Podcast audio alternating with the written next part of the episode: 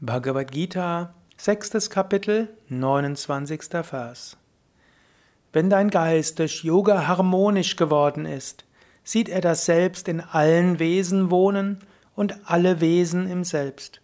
Er sieht überall dasselbe. Kommentar Swami Shivananda. Der Yogi nimmt mit dem intuitiven Auge Jnana Chakshu, Divya Chakshu, Einssein, die Einheit mit dem Selbst überall wahr. Das ist in der Tat eine erhabene, großmütige Sichtweise. Der Yogi fühlt, alles ist in der Tat Brahman.